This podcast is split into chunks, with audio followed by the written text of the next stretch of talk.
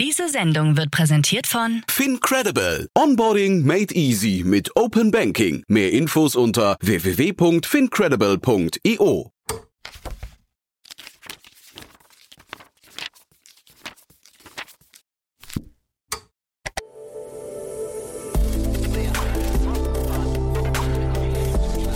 Startup Insider Daily. Read Only. Der Podcast mit Buchempfehlungen von und für Unternehmerinnen und Unternehmer.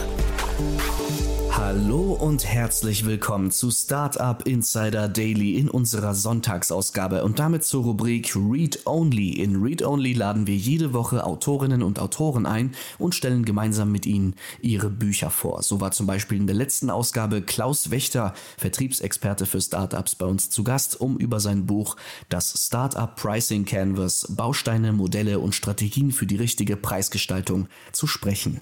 In der heutigen Ausgabe von Read Only begrüßt Annalena Kümpel den Jungunternehmer Benjamin Hadrigan und sie sprechen über das Buch Hashtag Startup Gründen ohne Bullshit, was dir sonst keiner sagt. Schon mit 17 Jahren gründete Benjamin die Lehrerbewertungs-App Lernsieg mit Erfolg und er hat ein Buch über seine Erfahrungen, die Höhen und Tiefen des unternehmerischen Daseins geschrieben. Nach ein paar Verbraucherhinweisen tauchen wir auch gleich ins Gespräch ein. Ich wünsche euch viel Spaß mit Annalena Kümpel und Benjamin Hadrigan. Werbung. Hi, hier ist Nina, Content Managerin bei Startup Insider. Suchst du deine nächste große berufliche Herausforderung? Dann melde dich bei uns. Wir suchen aktiv nach neuen Teammitgliedern, die Startup Insider zum führenden Informationsmedium der deutschsprachigen Startup-Szene machen wollen. Aktuell suchen wir Sales Manager, Customer Success Manager, Finanzmanager sowie Werkstudenten in den Bereichen Sales, Product und Content. Aber auch wenn keine passende Stelle dabei ist, melde dich trotzdem bei uns. Wir suchen immer nach leidenschaftlichen Menschen, die mit Startup Insider Großes bewegen wollen. Also, um mehr zu erfahren und dich zu bewerben, geh jetzt ganz einfach auf startupinsider.de/slash insider.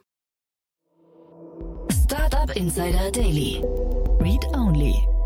Hallo Benjamin, herzlich willkommen zu Startup Insider Read Only. Wie geht's dir? Hallo Annalena, danke für die Einladung, mir geht's gut. Danke für die Einladung, mir geht's gut, schön. Ja, sehr, sehr schön, dass du da bist. Benjamin, du bist noch ganz jung. Wie alt bist du denn? Ich bin 20. Und du hast ein Buch geschrieben über Startups. Warum? Genau, also ich habe mit 17 Jahren äh, meine Firma gegründet. Ähm, die betreibt eine Lehrerbewertungs-App hier in Österreich und habe dann recht viel Erfahrungen sammeln können ähm, und berate auch andere Startups und habe mir dann gedacht, was am Markt fehlt, ist ein Buch, das realistisch über das Gründen spricht, über die Fallen, über die Gefahren von Investoren, Steuerberatern und Anwälten ähm, und rein vom Gründungsprozess, aber auch vieles dann auch im operativen ähm, Tagesgeschäft ähm, und eben ohne etwas zu verschönern. Deswegen habe ich das Buch geschrieben. Mhm. Wer genau soll das Buch denn lesen? Also sind das am liebsten auch einfach 17-Jährige, die Lust haben zu gründen? Nein, gar nicht. Es ist einfach jede Person, die eine Idee hat und die umsetzen möchte. Ähm, auch viel natürlich auch bereits bestehende Unternehmer, Unternehmerinnen, ähm, die halt auch hier und da eventuell Probleme haben oder ähm, auch schlechte Erfahrungen gemacht haben. Ähm, mhm. Und ja, also es ist eigentlich eine recht breite äh, Masse. Ja. Welche Art von Startups berätst du denn und zu welchen Themen genau? Da das oft verschwiegen ist, ähm, fällt mir das ein bisschen schwierig. Es sind ähm, eigentlich komplett unterschiedliche Startups, also von mhm. eher kleinen äh, Startups bis hin zu größeren Startups, eigentlich Unternehmen. Ich mag das Wort ja Startup eher nicht so sehr, weil es irgendwie so ähm, über die Jahre so äh, verniedlichend irgendwie ist und jeder hat jetzt schon ein Startup, weil es ein Lifestyle-Symbol ist, ja. Ähm, und ähm, also ich, ich bevorzuge eigentlich das Wort Unternehmen. Ähm, und ja, also unterschiedliche Unternehmen, auch oft manchmal Einzelpersonen, die halt jetzt jetzt gerade was gründen wollen oder gerade ähm, Riesenprobleme haben ähm, und ja, unterschiedlich. Okay, und kommst du zu irgendwelchen bestimmten Themen oder an bestimmten Punkten rein? Wenn du sagst, die haben irgendwie verschiedene Größen, bist du ja offensichtlich nicht immer nur ganz am Anfang dabei in der Gründungsphase. Hauptsächlich geht es darum, ähm, wenn Unternehmen ähm, zum Beispiel unter Beschuss bekommen, also unter Beschuss kommen, ähm, also mhm. also sprich ein Investor möchte die Firma über, feindlich übernehmen oder ähm, ein Anwalt ähm, macht dem Unternehmen jetzt auf einmal Probleme, ähm, Mitarbeiter machen Probleme, was auch immer. Steuerrechtliche Themen natürlich auch oft. Dann habe ich da schon recht viele Erfahrungen auch mit Rechtsanwälten und so weiter ähm, und habe auch ein gutes Netzwerk ähm, und habe auch eigentlich oft kreative Ideen, um das Problem zu lösen. Ähm, und dann hält da immer sehr gerne aus. Mhm. Okay, also ein äh, Krisenmanagement so ein bisschen. Ja, mehr oder weniger. Ich glaube, dann musst du unseren HörerInnen jetzt mal noch kurz erzählen, warum du mit 20 so viel Erfahrung mit Anwälten hast. Das ist ja jetzt auch nicht ganz normal. Also wie ich mit 17 Jahren die Lehrerbewertungs-App gegründet habe, haben wir mittlerweile, also in kürzester Zeit haben wir da 500.000 Downloads, waren auf Platz 1 der Charts bei den App Store ähm, über Wochen vor Instagram, vor WhatsApp ähm, zwei Pressekonferenzen komplett überfüllt und natürlich die Lehrergewerkschaft hat uns verklagt. Vier Zivilklagen, 40 Verfahren bei der Datenschutzbehörde. Allein im ersten Jahr waren es 300 bis 400.000 Euro nur für Rechtsanwälte für die Beratung. Ähm, das ging über drei Jahre dann. Ähm, wir sind durch alle Instanzen gegangen und haben jetzt vor ein paar Monaten vom obersten Gerichtshof die Bestätigung bekommen, dass Schüler ihre Lehrer bewerten dürfen, was rein bildungspolitisch ein riesen ähm, ist, eine große Veränderung. Und ja, natürlich ähm, waren da viele Attacken von der Gewerkschaft. Ähm, intern ist auch natürlich viel passiert. Wir sind Investoren finanziert ähm, und deswegen habe ich da die ein oder andere Erfahrung gemacht, auch eben in der Beratung von anderen Startups, weil natürlich ähm, oft Startups mit der ersten Klage besonders oft Probleme haben. Ja, äh, da kommt dann der äh, blaue Brief äh, oder, oder also eingeschriebener Brief und dann äh, geht oft schon einmal die Welt unter für eine junge Gründerperson. Ähm, mhm. Überhaupt kein Problem in Wahrheit, ja. Auch da gibt es Möglichkeiten ähm, und da muss man halt einige Dinge beachten, damit das dann kein riesen finanzielles Problem wird ähm, und man auch richtig handelt. Man kann sich auch oft überlegen, ähm, selbst dann auch zu verklagen, um Druck aufzubauen, beziehungsweise andere Wege zu gehen und ja, mhm. so kann man alles ich meine, Selbstklage immer nur unter der Bedingung, dass man sich das leisten kann. Ne? Das ist ja auch oft ein, ja, ein finanzielles Problem, wenn so eine Klage kommt. Ist, ist gar nicht so relevant. Ähm, es gibt äh, Firmen, die auf Prozessfinanzierung ähm, spezialisiert sind. Auch mein neues Unternehmen finanziert Prozesse für junge Gründer. Ähm, einfach, ähm, das sind Unternehmen, die wetten quasi darauf, dass sie hier gewinnen äh, und dann beim Kostenersatz vor Gericht ähm, kriegen sie das Geld. Das heißt, es gibt natürlich auch einen anderen Weg, dass Anwälte erfolgsbasierend arbeiten. Sprich, erst wenn sie gewinnen, kriegen sie das Geld.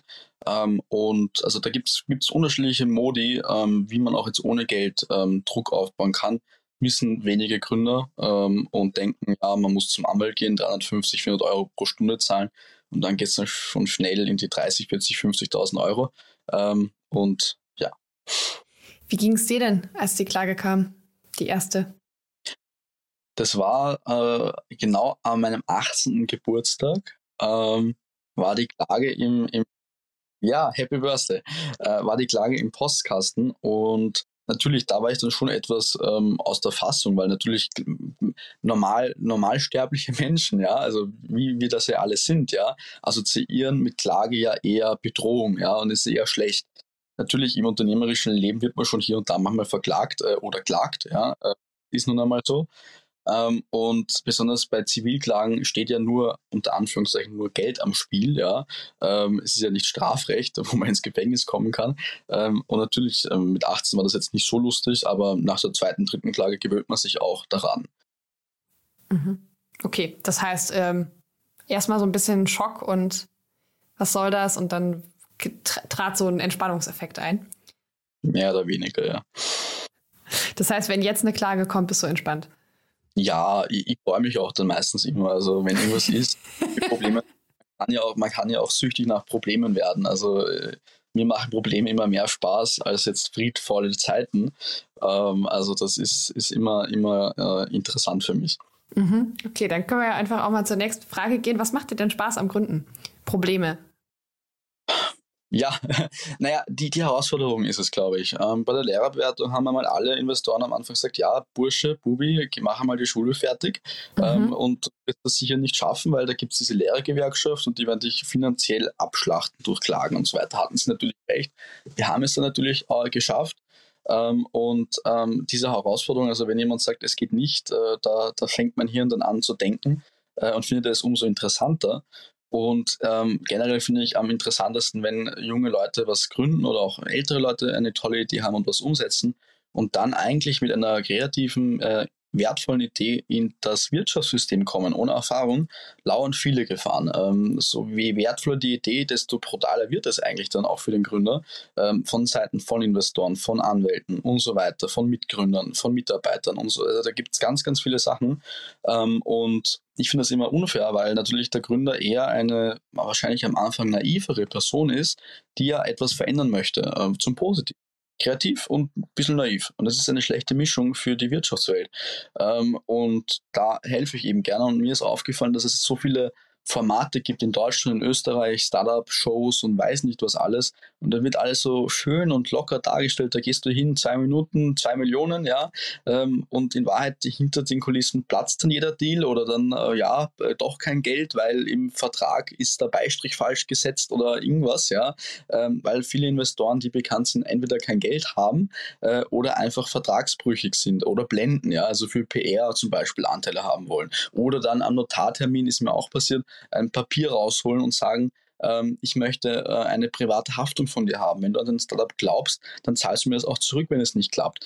Ja, totales No-Go. Ähm, eine Hard Floor Valuation ähm, auf Basis von der, für die du privat haftest. Das heißt ja im Umkehrschluss, dass der Investor nicht an das Startup glaubt. Und das sind auch vielen anderen Gründern schon passiert. Ähm, also Warte, sowas passiert? Ich, ich, also ich kenne super viele Menschen, die gegründet haben, weil ich mitten in der Berliner und Kölner Startup-Szene irgendwie aufgewachsen bin, so als in meinem Berufsleben. Das, hat, das ist, mir, ist mir noch nie begegnet. Also da passiert auch noch viel mehr. Zum Beispiel ähm, ein Startup, das war letztens in meiner Instagram-Fragerunde, besteht seit drei Jahren, zwei Jahre lang ähm, kein Umsatz, dann im dritten Jahr sehr, sehr viel Umsatz im Millionenbereich. Mhm. Und der Investor hat über die letzten drei Jahre also sich als Freund dargestellt und ja, wenn irgendwas ist, hilft er gerne, hat sich dann eine Liste angefertigt mit all den Fehlern, die die junge Geschäftsführung gemacht hat hat dann einen Mahnbrief geschrieben, entweder er will, er kriegt jetzt mehr Anteile oder er klagt äh, wegen diesen Fehlern. Natürlich, was die Gründer nicht gewusst haben, es gibt ja ähm, die Regelung, dass Geschäftsführer sehr wohl ähm, auch Fehler machen dürfen, weil ähm, man ja auch ähm, Risiken eingehen muss ähm, als Unternehmer. Ähm, und natürlich, die waren total aus der Fassung. Und in Wahrheit kann man natürlich sofort zur Polizei gehen und Anzeige erstatten wegen Erpressung und Nötigung äh, und Gegendruck aufbauen. Trauen sich natürlich viele dann nicht, aber das ist der einzige Weg, wie man solchen Menschen natürlich auch dann ähm, äh, entgegentreten kann. Äh, und den wollten die auch noch mit dem Investor telefonieren und sowas. Nein, da wirst du mhm. anwaltlich und es ist jetzt vorbei mit der Nettigkeit. Ähm, und da gibt es viele, viele solche Sachen. Man sieht es ja jetzt auch bei Twitter und Elon Musk ähm, was da alles abläuft für Spielchen und Kurs hoch, Kurs runter, ja, nein und äh, Fake-Profile. Also es ist ja total absurd ähm, und Investoren mhm. würde ich mhm. eher mal mit Vorsicht äh, betrachten. Du hast ja jetzt selber Investoren drin. Hm, warum vertraust du denen oder vertraust du denen eigentlich nicht? Ich, ich finde immer Vertrauen in der Privatwirtschaft fehl am Platz. Also okay. ähm, du musst immer damit rechnen, besonders bei Dingen, wo eine Wertsteigerung drin ist. Da geht es ums Geld, äh, da geht es um, ähm, ähm, um, um Profit und da, da ist Vertrauen fehl am Platz. Es gibt äh, Geschäftspartner, äh, es gibt Verträge. Ähm, viele Gründer haben besonders am Anfang nur mündliche Verträge mit den Mitgründern, was auch ein fataler Fehler ist. Mhm. Ähm, und ähm, und ja, und das, was vertraglich geregelt ist, daran hält man sich und fertig. Da gibt es jetzt nicht äh, irgendwie eine freundschaftliche Basis, meiner Meinung nach ist fehl am Platz. Also wenn man ein Unternehmen aufbauen möchte, ähm, hat man eher dafür zu sorgen, Wert zu erschaffen und dafür zu arbeiten. Fertig. Also eher nüchtern betrachtet. Mhm. Das sieht ja jetzt ein großer Teil der Startup-Szene, würde ich sagen, anders. Ne? Es geht ja schon viel um Beziehungen und viel um Vertrauen auch. Also da sprechen ja auch alle drüber, dass es auch darum geht, dass die Menschen, die da zusammenarbeiten, zusammenpassen, dass es viel auch um Teams geht, also viel scheitert ja auch daran, dass die Teams nicht zusammenpassen oder eben dass das Vertrauensverhältnis Investoren und GründerInnen ähm, nicht mehr funktioniert. Und also, das heißt, du sagst komplett, lasst alles an Emotionen da raus und kommuniziert über Verträge? Ja. Ja. Weil es sind fremde Personen letztendlich. Äh, ich meine, wenn das dann wenn ein Unternehmen investiert, ist das was anderes. Wobei auch da habe ich schon einige Geschichten gehört. Ähm, also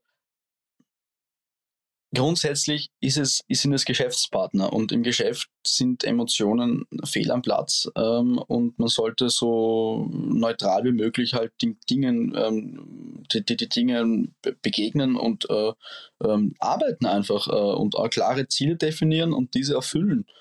Ähm, ich kenne jetzt keinen Gründer, der sehr erfolgreich ist, der sehr emotional ist oder eine Drama Queen ähm, da geht es eher darum, dass man sich was ausmacht, daran hält man sich und fertig. Ähm, jetzt mit dem Investor auf ein Bier gehen ist jetzt eher nicht so die Sache. Ja, also die Berliner Startup-Szene säuft ganz schön viel zusammen. Was heißt sie saufen? Sie trinken. Ähm, also ich war, war ne, viel auf, auf Netzwerkevents, auch mit Menschen, die sehr große Startups äh, aufgebaut haben. Das, es geht schon viel um Netzwerk und Beziehungen. Also wie, wie funktioniert denn Startup-Netzwerk und Startup-Szene dann? Ja, eh sehr gut. Also Beziehung und Netzwerk aufbauen heißt ja nicht, ähm, also das schließt das eine, das andere ja nicht aus. Ähm, es geht eher darum, dass man ja auch eine Beziehung aufbauen kann, ohne jetzt da viel äh, Vertrauen hineinzustecken. Also ähm, ich sage immer, je netter ein Investor ist und je freundlicher er rüberkommt, desto gefährlicher ist er in Wahrheit. Weil mhm. ähm, warum sollte ein Investor, wenn er Geld investiert, ähm, da ist dann noch so viel sich involvieren in die Sache, außer natürlich, es gibt die und die Investoren. Wenn es ein Investor professionell macht, ähm, wird er sich eher nicht so sehr involvieren, weil er ja viele Startups hat ähm, und investiert und nachdem die Transaktion abgeschlossen ist, geht er auf die nächsten Startups. Ähm, wenn jetzt ein Investor ein wirklicher Privatinvestor ist und auch operativ mehr machen möchte oder halt helfen möchte, kann, kann schon da auch äh, mhm. mehr in, äh, Engagement da sein. Aber generell ist immer alles mit einer gewissen Vorsicht zu betrachten. Aber das heißt ja nicht, dass man sehr wohl auch ähm, Menschen grundsätzlich auch ein, ein gewisses, gewisses, äh, gewissen Respekt und auch eine gewisse, gewisse Vertrauensbasis da sein kann. Aber ich würde mich nicht nur darauf verlassen. Mhm. Ja, den, den Punkt sehe ich. Das ist ja auch, wie man sagt, äh, heirate nicht ohne Ehevertrag, gründe nicht ohne Gesellschaftervereinbarung. So ist und es. guck dir dein, äh, deine Verträge mit deinen InvestorInnen gut an. So ist es, ja. Der Untertitel deines Buches ist Gründen ohne Bullshit, was dir sonst keiner sagt. Was ist denn der Bullshit, der nicht vorkommt in deinem Buch? Also wenn man sich die anderen Bücher auf dem Markt anschaut von Gründerpersönlichkeiten, die eher bekannter sind, ist es ja eher so, dass immer schon alles einfach war. Sie sind schon auf die Welt gekommen mit einer äh, 4 Millionen Bewertung, ähm, haben sofort äh, Investoren gefunden. Es ist alles total einfach gegangen. Da gab es nie Jahre der Stagnation und nie Misserfolg. Äh, und jetzt sind es die geilen Leute, die jetzt den jungen Leuten jetzt erklären, wie es geht. Äh, und das fand ich immer zum Kotzen, ähm, weil es ist genau das Gegenteil. Ähm, viele dieser Personen kommen schon aus reichen Familien, ähm, haben eigentlich schon wahnsinnig viel Startkapital bekommen ähm, es ist was anderes, wenn du aus zum Beispiel einer bürgerlichen Familie kommst, wo deine Eltern Angestellte sind und du dann als erster Gründer was gründest, was ganz, ganz anderes, als wenn dein Papa schon Unternehmer ist. Wobei auch da gibt es Ausnahmen. Also viele Familien, die sehr wohlhabend sind, haben oft keine Zeit für die Kinder. Da wissen die Kinder dann genauso wenig äh, übers Gründen wie jemand anderer. Ähm, also den großen Vorteil gibt es manchmal da auch gar nicht. Ähm, aber Bullshit finde ich einfach immer alles, was damit zu tun hat, dass ähm, gewisse, gewisse Dinge verschönt werden. Und Gründen ist einer der, der, der schwierigsten Berufe auf der Welt, meiner Meinung nach. Ähm, ist, ist oft, ähm, oft scheitert man, oft hat man viele Probleme, oft kommt alles auf einmal natürlich auch auf einen zu. Und ähm, das, das ist eben, das muss man realistisch auch zeigen, ob man überhaupt das möchte in seinem Leben. Ja? Es ist ja auch total in Ordnung, angestellt zu sein, ähm, woanders mitzuwirken. Ähm, und, und da ist, glaube ich, wichtig, dass das einfach klar gesagt wird, ähm, wo Probleme auftreten können, in welchem Ausmaß Probleme auftreten können. Natürlich auch die Haftungsfragen. Viele junge Menschen wissen ja gar nicht, was es bedeutet, Geschäftsführer zu sein einer GmbH und mit welchen Grundkosten und mit welchen haftungstechnischen Fragen das auch einhergeht. Also, ja. Ja, das heißt so eine, dieses positive Verklären. Ja. Ja. Genau. Und was genau sind die Dinge, die dir sonst keiner sagt? Der zweite Teil der, der des Untertitels? Es sind, es sind jetzt so 250 Seiten. Ähm, wenn ich jetzt anfange, äh, haben wir einen langen Podcast. Aber grundsätzlich sind die Themen auf, ähm, auf Investors Relations, auf PR, auf Marketing, auf IT generell, ähm, auf ähm, generell Steuerberater, Anwälte, was mir Startups von Anwälten erzählen, äh, was da alles passiert. Ähm, besonders da haben wir am Anfang wenig Geld. Und wenn dann die Anwaltsrechnung kommt, viel höher als ausgemacht, was machst du dann? Ähm, Anwälte sind da ja eigentlich im Vorteil. Anwälte haben eigentlich die Lizenz zum Stehlen, ja, äh, weil sie ja sagen können, sie haben so viel Aufwand gehabt und fertig. Ähm, und auch das ist keine Situation, wo der Gründer machtlos ist. Auch da gibt es viele Methoden und Techniken, um den Anwalt sehr das Leben schwer zu machen. Ähm, und äh, da, da, da davon geht, handelt quasi das ganze Buch auch. Natürlich, wenn du eine Idee hast, die es schon gibt, kann, sagen ja die meisten dann, ja, gibt schon, geht nicht, ja, finde ich kompletter Blödsinn, weil nur weil es schon alles gibt schon, auch für Red Bull gab es schon Kaffee, ja, ähm, und ähm, vor den Autos gab es auch schon Kutschen mit Reifen, also, also es gab immer schon alles irgendwo, auch vom iPhone gab es schon Handys, ja, ähm, und und Telefone halt. Und ähm, also generell, wie man damit umgeht und wie man halt eine Idee am besten umsetzen kann, auch strukturiert, ähm, ohne jetzt ein ganzes Wirtschaftsstudium abgeschlossen zu haben. Mhm. Du hast wahrscheinlich, du hast nicht studiert, ne? Nee, natürlich nicht. Ich habe recht früh studiert mit 14 neben der Schule ah. Wirtschaftsrecht, ähm, habe das aber nicht beendet und habe die Schule auch abgebrochen, ähm, als mein erstes Buch rausgekommen ist. Dann kam gleich die App, dann die GmbH. Jetzt habe ich meine zweite Firma gegründet und dann habe ich bald gesehen, dass mich eh niemand danach fragt ähm, und ich wahrscheinlich eher keinen Lebenslauf mehr brauchen werde. Ich wollte gerade fragen, für wen willst du denn einen Lebenslauf schreiben? Ja. Wie kommt man denn mit 14 an die Uni? Hm. Das ist eigentlich ganz einfach, das kann jeder machen, äh, indem du dich außerordentlich inskribierst. Und jede Prüfung, die du schreibst, wird dir ähm, nach der Matura, nach dem Abitur angerechnet. Das heißt, dann kannst du schon unter der Mindeststudienzeit fertig sein. Und ähm, ich habe das aber weniger gemacht, um da jetzt schnell fertig zu sein, sondern einfach, weil ich das Wissen interessant gefunden habe. Ich will auch jetzt noch Uni-Vorträge besuchen, auch wenn ich rein gar nichts ähm, abschließen könnte, weil ich einfach Wissen interessant finde und halt gewisse Themengebiete. Und ja. Jetzt ist ja Wirtschaftsrecht kein ganz gewöhnliches Interessengebiet, auch für jemanden, der 14 ist. Wie bist du da reingekommen? Mich hat das immer schon sehr interessiert. Also Wirtschaft, okay. ich habe 15 mein erstes Unternehmen gehabt. Das war ein Online-Shop. Mhm. Habe dann äh, über Shopify schon ähm, eigentlich ein paar tausend Euro Umsatz pro Monat gemacht. Ähm. Eigentlich automatisiert mit Dropshipping. Ähm, und habe dann, bin in der Schule gesessen, habe dann die Bestellung reinbekommen. Haben wir dann mal gedacht, ja, will mir denn jetzt der Lehrer noch beibringen und was, was lernen, warum sitze ich da jetzt dann noch? Ja. Ähm, so kam das dann alles sukzessive. Mhm. Was hast du verkauft? Ich habe eine eigene Modemarke gegründet, ähm, war eigentlich so ein Abklatsch von Philipp Plein, ehrlich gesagt, ähm, war aber unter Jugendlichen ganz modern, weil es billiger war ähm, und ähm, habe das selbst designt, die Website selbst gemacht und habe das dann über ähm, Printfolie hieß das damals, ähm, automatisiert quasi durch Dropshipping äh, drucken und verschicken lassen. Ja, verrückt. Cool. Gut. Das heißt, du, also ich habe mir dein Buch angeschaut, du hast es in vier Level aufgeteilt. Erzähl mal kurz, was es damit auf sich hat.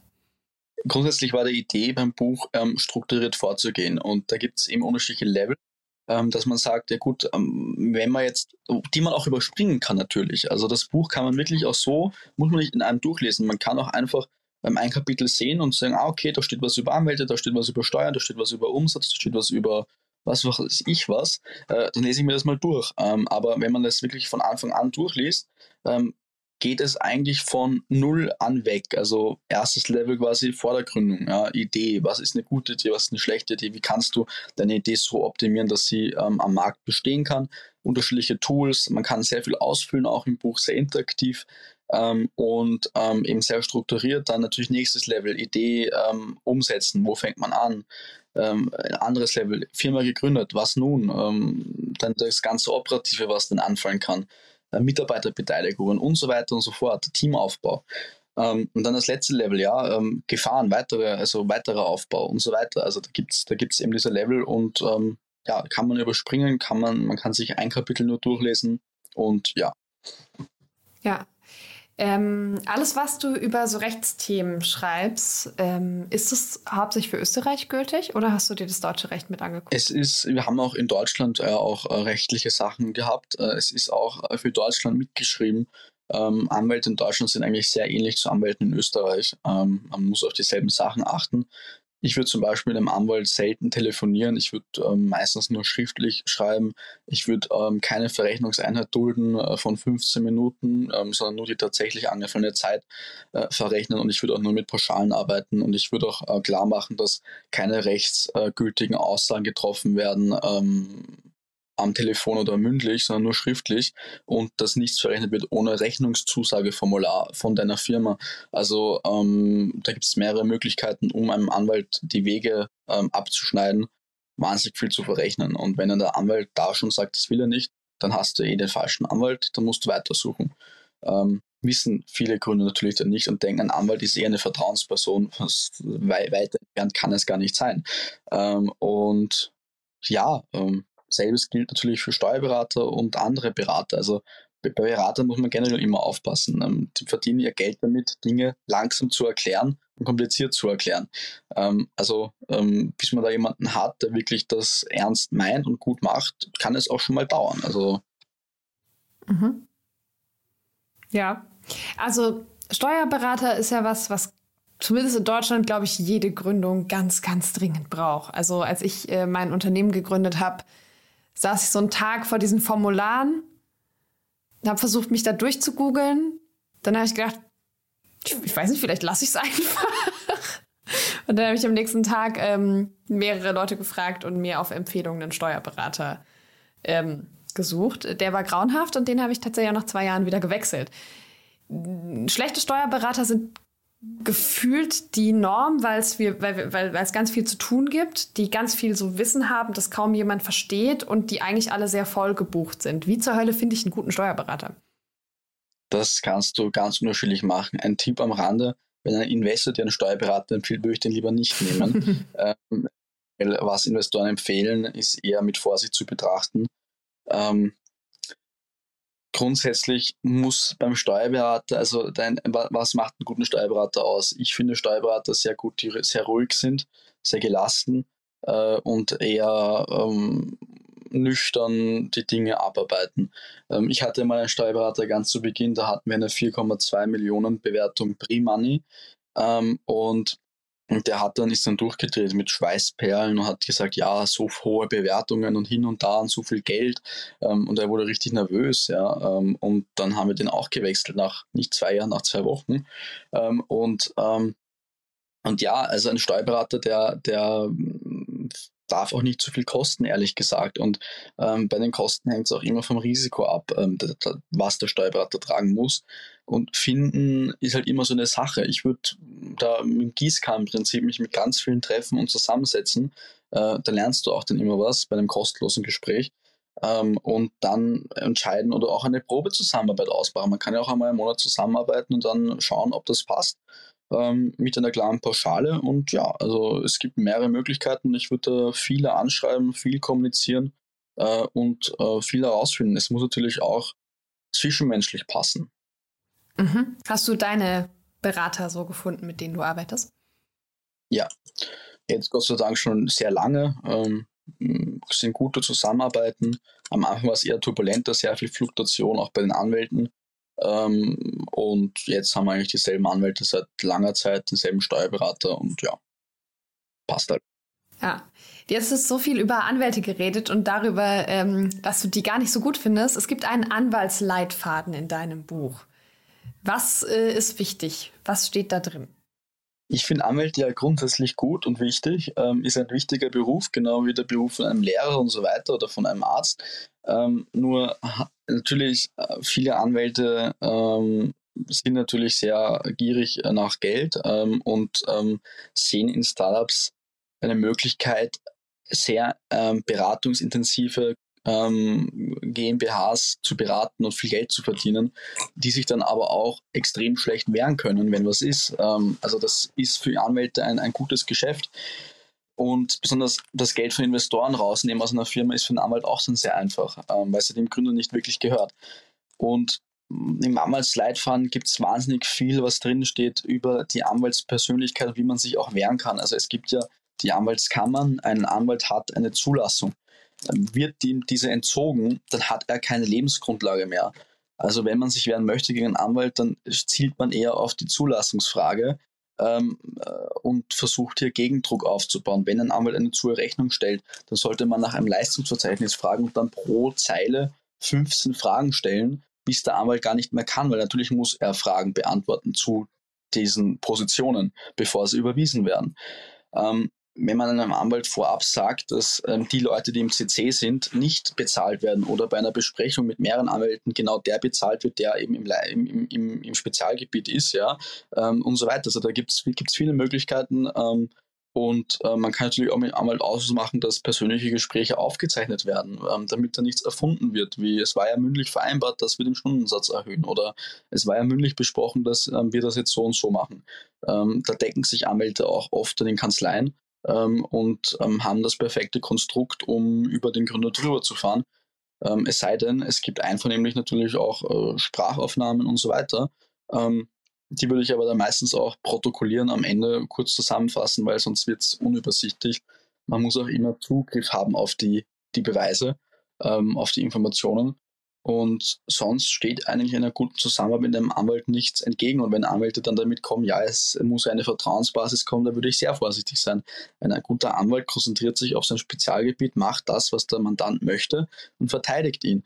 Wenn ein Anwalt ähm, anfängt zu erzählen über die, also Risiken natürlich muss er aufklären. Wenn ein Anwalt meint, das und das geht nicht, dann würde ich eher auch Abstand nehmen, weil ähm, es ist nicht die Aufgabe vom Anwalt, wenn du ihn beauftragst, dir das auszureden oder dir zu sagen, was du für schlechte Chancen hast, sondern eher ähm, dafür zu kämpfen, kämpfen, dass du gewinnst. Ähm, ich hatte mal ein, ein, ein, ein, ein Vergleichsgespräch mit einer anderen Firma und da war der Anwalt äh, äh, von der Gegenseite sehr aggressiv, hat unterbrochen, hat herumgeschrien, hat Druck aufgebaut und mein Anwalt hat angefangen zu stottern äh, und es war eine Katastrophe. Es war eine Katastrophe und dann am Ende, ähm, wie die weg waren, die andere Partei, habe ich gesagt, schauen Sie, das ist ja wirklich ein guter Anwalt von der Gegenseite gewesen, oder? Hat er gemeint, finden Sie? Ich sehe das nicht, dass ein Anwalt so sein soll. Ähm, und da wurde mir dann bewusst, dass ich den falschen Anwalt habe. Ähm, und ähm, man muss auch sagen, es gibt nicht einen Anwalt für alles. Man sollte eher unterschiedliche Anwälte hinzuziehen für unterschiedliche Rechtsgebiete. Und wenn man einen Anwalt braucht, der halt einmal laut herumschreit, dann sollte man halt auch den beauftragen, der am lautesten herumschreien kann. so sollte man vorgehen und es sollte nicht ein Anwalt dann für alles da sein, das geht auch gar nicht bei den ganzen Spezialisierungen. Mhm. Suche ich mir einen Anwalt, wenn ich einen brauche, oder habe ich die am besten schon vorher in der Hinterhand? Wenn du einen brauchst, suchst du dir einen und mit der Zeit hast du sie ja dann eh bei der Hand. Lass uns mal noch auf Level 4 gucken. Das äh, klingt alles ein bisschen schöner und ein bisschen vertrauensvoller. Ähm, das, ne, also die, die Überschrift ist, Gründen soll Spaß machen. Und ich habe dich ja vorhin schon gefragt, was, was macht dir denn Spaß am Gründen? Und du sagst unter anderem, die Welt ist ein, ein schöner Ort. Hast jetzt aber ja gerade schon auch viel, viel Misstrauen ähm, beschrieben, so zwischenmenschlich. Wie, äh, wie siehst du die Welt denn? Ja, die Welt ist, wie gesagt, ein schöner Ort ähm, und ähm, Vertrauen ist gut, Kontrolle ist eben besser. Ähm, und ähm, die Welt machst du dir so schön, wie ähm, du sie haben möchtest, mehr oder weniger. Und je mehr du ähm, vorsichtig bist, desto schöner ist die Welt meiner Meinung nach. Äh, weil du dann halt auch viele Abgründe gar nicht erst ähm, erforschen musst auf dem harten Weg, äh, weil es ja eh klare Vereinbarungen gibt. Ähm, äh, das Buch soll natürlich auch so ein bisschen dieses, dieses Naive vom Gründer ein bisschen neutralisieren, austreiben ähm, und aber dennoch ähm, ein positives Bild zeichnen vom Gründen, weil es gibt nichts Schöneres, als Ideen umzusetzen, Umsatz zu machen, Geld zu verdienen ähm, und etwas aufzubauen, meiner Meinung nach. Ähm, ja, ähm, es ist, es ist halt, ähm, es gibt die ein oder andere, es gibt halt die Gründergeschichte, wo alles recht einfach geht. Dann gibt es die Gründergeschichte, wo alles total schwierig geht und letztendlich doch äh, erfolgreich geworden ist. Manche Startups verweilen vier, fünf Jahre äh, mit nichts, äh, kein Wachstum, kein Team, alleine und dann im sechsten Jahr klappt es auf einmal gut. Ähm, auf einmal hat man 30 Mitarbeiter.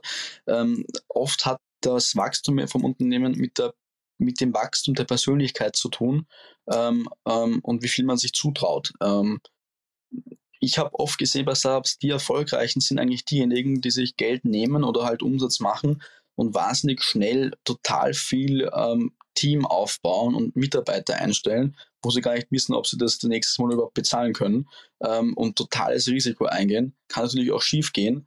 Ähm, aber das sind, glaube ich, dann die Startups, die offenen Zeitungen sind mit Ja, Unicorn hin und her. Wobei ich auch wenig von diesen Bewertungssachen halte, weil grundsätzlich könntest du jetzt, Annalena, auch ein Unicorn haben. Wenn ich jetzt 0,00001% für 1000 Euro dir abkaufe, ist es hochgerechnet auch eine Milliarde Euro wert.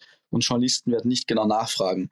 Ähm, und du wirst in allen Zeitungen sein. Also ähm, Bewertungssachen sind zum Rechnen da.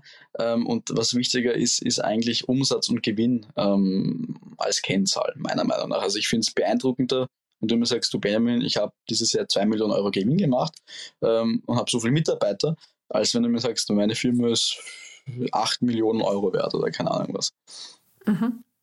Ja, dadurch, dass Startups erst sehr spät oft Gewinne machen, sind diese Bewertungen natürlich die Zahlen, auf die wir, auf die wir gucken. Machst du denn schon Gewinne mit deinen, mit deinen Unternehmen? Natürlich, also wir machen ja Umsätze über, über Werbe, Werbeverkäufe. Ähm, das ist recht simpel äh, und bei den anderen Produkten über Abos ähm, und so weiter. Also da gibt es mehrere, ähm, mehrere Umsatzströme quasi. Ja, das heißt, also ja, Umsätze klar, aber Gewinne, weil du hast ja gesagt, ihr habt Investoren drin und dass man nach drei Jahren, ähm, in den, du hast ja vor drei Jahren das erste Unternehmen gegründet, wenn ich das richtig schon habe, ne? ähm, dann nach drei Jahren Gewinne machen, obwohl Investoren drin sind, ist ja ungewöhnlich. Wie, wieso ist das ungefähr? Also, ähm, äh, ja, weil die meisten Startups, die äh, die Investoren drin haben, ja erstmal sehr stark auf Wachstum arbeiten und dann kommen zwar Umsätze rein, aber bleibt ja noch kein Gewinn hängen, weil es ja alles fließt erstmal, erstmal fließt sehr viel Geld ins Unternehmen. Wir waren da jetzt immer sehr konservativ eigentlich bei den, bei den Berechnungen auch. Also ich, ich mag, also ich hasse nichts mehr, als Gründer, die sagen, ja, sie werden jetzt so und so viel Umsatz machen. Ich meine, wie willst du das wissen? Es, es hängt von so vielen Dingen ab. Ähm, und das Wichtigste ist eben auch eine, eine Kostenstruktur zu haben, die ähm, finanzierbar ist. Also solche Verbrennungsmaschinen, wo dann die Sportwagen geleast werden auf die Firma und die schönen Büros äh, im ersten Bezirk und keine Ahnung, ja. Ähm, das klappt meistens nicht mit der teuren Sekretärin und so weiter ähm, und ähm, eher eine äh, geringe Kostenstruktur, äh, schlanke Kostenstruktur haben und sich auf den Umsatz konzentrieren, dann kann man auch bald Gewinne machen. Also mhm. ja. Okay. Hast du zum Abschluss noch einen Tipp für die jungen GründerInnen in, unseren, in unserem Publikum? Gut, man kann jetzt sagen, lass sie nicht unterkriegen, das sind halt diese Standardsprüche. Ähm, ich würde einmal empfehlen, mein Buch zu kaufen. Ähm, ähm, ich würde empfehlen, ein bisschen, bisschen vorsichtiger mit Geschäftspartnern umzugehen. und ich würde empfehlen, dass man sich klare Ziele steckt und klare Pläne macht, wo man wann sein möchte. Äh, und dass man da mit einer, einer kleinen Kostenstruktur, einer, einer schlanken Kostenstruktur auch hinkommen kann. Und ich finde es besser, ein paar Euro Umsatz zu machen regelmäßig, ähm, als einmalig eine hohe Firmenbewertung zu haben. Und ich würde bei Investoren wirklich aufpassen. Da gibt es viele Geschichten und ich würde eher schauen, dass die, die Firma weiterhin gehört, dass du das sukzessive aufbaust und nicht jetzt auf Neider hörst oder irgendwie Familienmitglieder, die dir das ausreden wollen.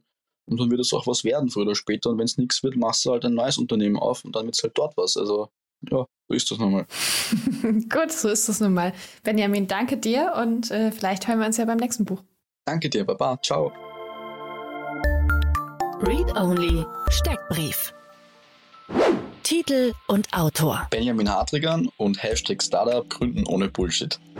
Verfügbare Sprachen. In Deutsch. Seitenanzahl. 250.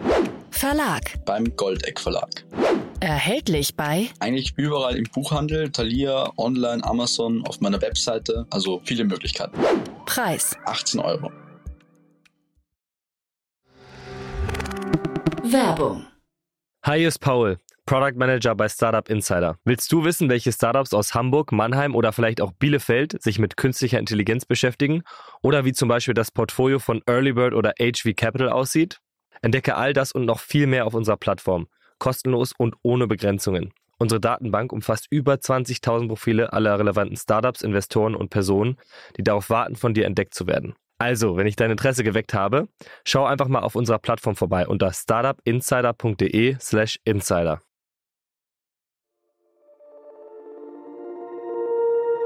Startup Insider Read Only, der Podcast mit Buchempfehlungen von und für Unternehmerinnen und Unternehmer. Das war sie auch schon, die heutige Ausgabe von Read Only. Vielen Dank an Annalena Kümpel und Benjamin Hadrigan für das Gespräch. Und das war's mit Startup Insider Daily für heute und für diese Woche. Am Mikro war wieder einmal für euch Levent Kellele. Ich hoffe, wir hören uns morgen zur Montagmorgen-Ausgabe wieder und sage Tschüss und auf Wiedersehen. Diese Sendung wurde präsentiert von Fincredible. Onboarding made easy mit Open Banking. Mehr Infos unter www.fincredible.io.